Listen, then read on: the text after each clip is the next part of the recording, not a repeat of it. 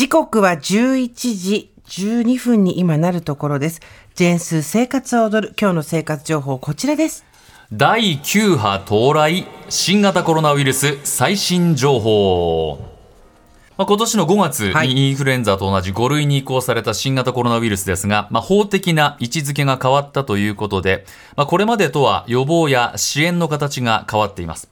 まあ、また夏休みが明けてですね、感染者数も増加傾向にあり、まあ、今までだとね、ニュースでピロンピロンって言って、こうね、実質の人数を発表するということではなくなりましたので、まあ、第9波が来ていると、まあ、はい皆さんも薄々周りでそんな雰囲気はしてるのではないかとは思いますが、増えましたよね。増えましたね。よねうんそんな印象はあります。はい。で、今回は改めて新型コロナウイルスの最新情報について TBS ラジオの澤田大樹記者に伺います。澤田さんよろしくお願いします。おはようございます。よろしくお願いしま。お願いします。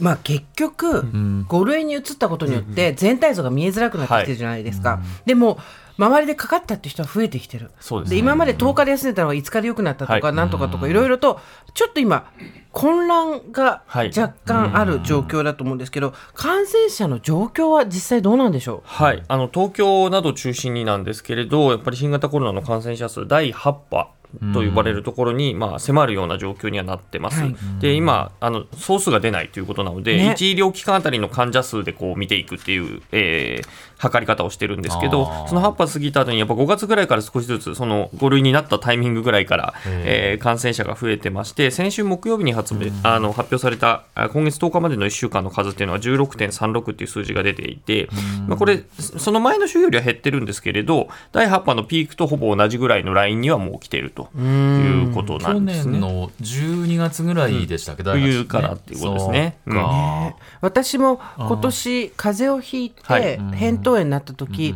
発熱外来にも行かなくちゃいけないじゃないですか。で行って前私の前に一人人がいて、はい。もちろん全部隔離されたところで、あのお医者さんも全部こう防御したような形での、検査になって私はあの抗原検査の PCR やって陰性です、じゃあこの後、あ抗原検査やってこの後 PCR 結果出るんで陰性ですけどねっていうんでか帰ろうとしたら、私の前にいた人は「はい陽性です」ってなってて、はい。あやっぱり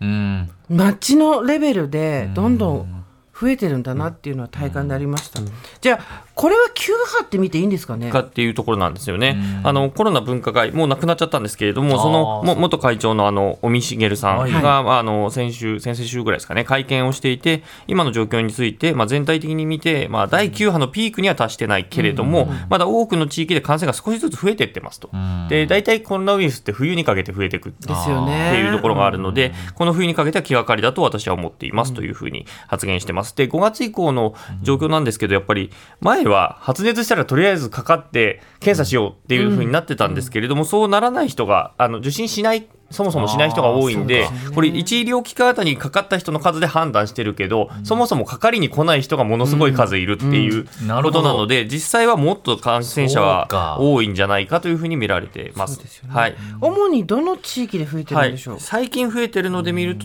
東北です秋田、岩手、宮城あたりがちょっと数字としては高めに出てます、関東だと栃木、茨城、埼玉、えー神奈川、千葉あたりが東京の周りがすごく高いという状況に今なってますね。今株ってオミクロンから移行してるんですか、でオミクロンっていうのがまあ出て、まあ、それがかかりやすいっていうことでずっとありましたけども、そこからどんどん派生していってるんですね、でそこから変異したエリスと呼ばれているやつが今8月ぐらいから、えー急に増えてきているやつです。でただ他のそのオミクロンとかと比べても、まあ、重症化するっていうデータが今出てるわけではなくてリスクも同じぐらいだと言われてます。で症状はやっぱり発熱とかあと、まあ、治ったとされる後からも、まあ、ずっと咳が続く状態が何週間も続く。私の知人でなった人も、まあ、ずっと3週間ぐらい本当に咳が断ることに出るっていうような方もいました。あと味覚のとか嗅覚の障害も出ますし、倦怠感もあるし、鼻水、喉、まあいろいろ出ていると。でさらに今週先週ぐらいですかね、出てきたのは、まあ、ピロラというピロラまた新しいのが出てきてまして、まあ、それはやっぱり喉がすごく痛くなるとか、でそういうところが話題になったりとか、あとは味覚障害、嗅覚障害って、あの一時期すごく高く出たんですけど、それが出なくなったんだけども、それは今回のはちょっと多めなんじゃないかというふうに言われています。なるほど。はい どこでどうなるかわかんないよね、あれこれ2回3回かかった人ってもう出てるんですもんね。まあ、出てまます、出てます。そうなんですね。当然。はい。そっか。で5月から5類になりまして、費用はどうなんですよね。お金がかかるようになっています。で、検査とかの費用が、その、それまで無料だったはい。ところが、まあ、有料になっています。まあ、数千円かかる。医療機関によはい。ってですけれども。で、あとは、その、民間の検査所で行われてたのも、無料の PCR センターみたいなのがあったと思うんですけど、はいまあ、そこも有料にはい。なっているとあいうことですね。ただ、あの、薬、うん。はい。え治療薬もできてまして、それについては高いんですよ。うん。えー。6万から9万、おー。10万っていう金額なんですが、はいあのーまあ、パパキロビットっていうのとラゲブリオっていうのとゾコーバっていう大体大きな3つがあるんですけどそれについては9月末までは公費で負担されるので、はい。あのー私の周りでかかった人たくさんいるんですけどその人の一人はもうゾコーバっていうのをすぐ処方されてー。飲んだっていう人もいたので、うん。でそれも無料だったっていう、あ、その時点なの9で。月末もうはいすぐです、今月末までは、えー無料で10月からは所得に応じて3000円から9000円の負担がかかると、はいまあ、それでも元の値段からしたらまあ安い。ではあるんですけれどっていうところでまあ負担がかかる。で入院費の補助っていうのは今の半額の1万円になるということで、まあ、どんどん補助は下がってくるという状況ですね。ね。で一方でワクチンもまたスタートしてますが、はい。こちらは費用どうなんでしょうはい、これ昨日から始まりました。はい。でこれあのオミクロン株の XBB っていうのに対応したワクチンの接種が始まりまして、えー無料です。で、ただ来年の3月31日まで。まで。なんですね。で、これはさっき言ったエリスとかピロラにもどうも効果を発揮しそうっていうワクチンです。で、今はその重症化リスクの高い人に、まあ、5月、9月の年に2回の接種っていうのを、まあ、推奨してやってたわけなんですけど、はいこれ、あの、昨日からは、あの、重症化リスクの高くない人、だから我々世代も、えー接種ができるということになりました。で、これは3月までになります。で、さらに、そのからさ先どうするのかというところなんですけれども、そこまでは無料だけれども、その先については定期接種、BCG とか日本農園とかみたいに定期接種の形に切り替えて有料になるとあいうーことが今、まあ、検討の段階ではあるんですけれど、されていると。ただし、65歳以上の高齢者については、まあ、年1回はやるっていう方向で検討してるけど、まあ、結果は出てないと。なんとなくの方向性が出てるような状況です。で、この、うあの、ワクチン受けられるかどうかって、区によって、情報が区から来る区と、あ、区だったり、まあ、自治体ですね、と、えー自分から探しに行かないと、えー得られない場所があるので、ちょっとお住まいのところによって変わるんですよ。あ、そうなんであすか？の教えてくれるところと教えてくれないところがあるので、なのでとりあえず自分で調べて一回調べてみた方がいいと思います。そっか、はいスタートはしてるわけですからね。はいはいそっかそっか。はい。引き続きもちろん症状が前最初の頃に比べたら軽くはなってきていても、基礎疾患があったり高齢者だったはい。りっていう人には重症化の可能性はあるわけですよね。でそれとはまた別にやっぱ後遺症が残ってる人たちが結構い,、てうん。私の周りでも本当に重篤化した後遺症が出ちゃってる人もいたりするので、はい、あの甘くは見ない方が絶対いいとは思います。一方インフルエンザもマスクを外したタイミングから流行り始めましたよね。はい、あのこれいつも冬から春にかけてわっと、はい。あの流行するんですけども今年はその春以降もどんどん下がらないままずっとね。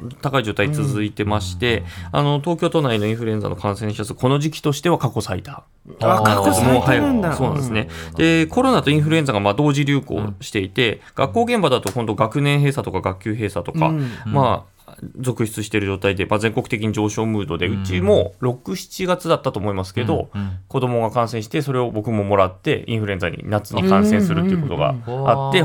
学校はもう学年閉鎖になってました。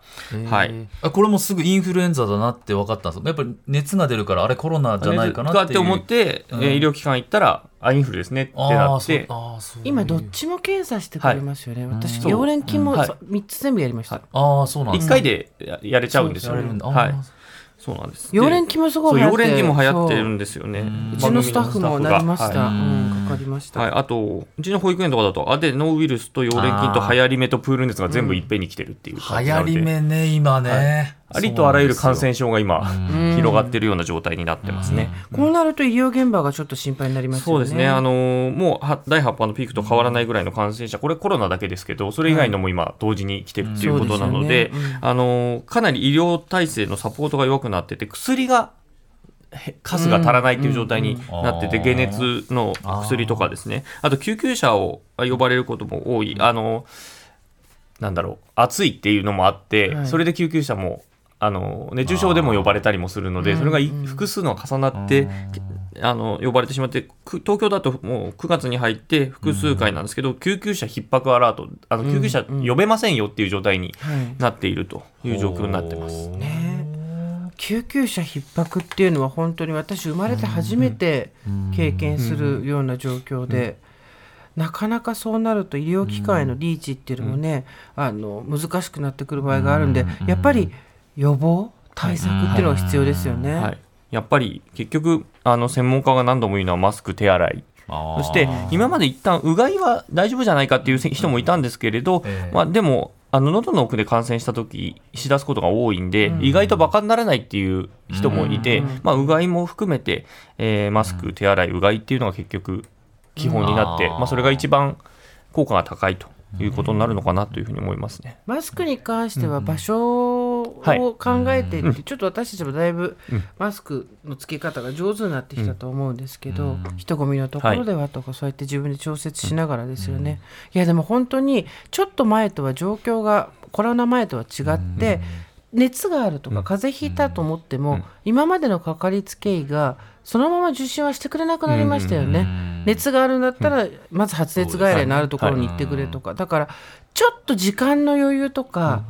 バッファーを設けて考えた方がいいですよね。かかる時がありますよね。だから一回電話して、その表で待って、そこで検査してから入るとか、なんかいろいろね、あの場所によって変わったりしますもんね。そうなんです。だからちょっと状況変わってるので、なんとかここまで第8波までしのげたっていう方もですね、改めて注意していただきたいと思います。澤田さんありがとうございました。はい、失礼しました。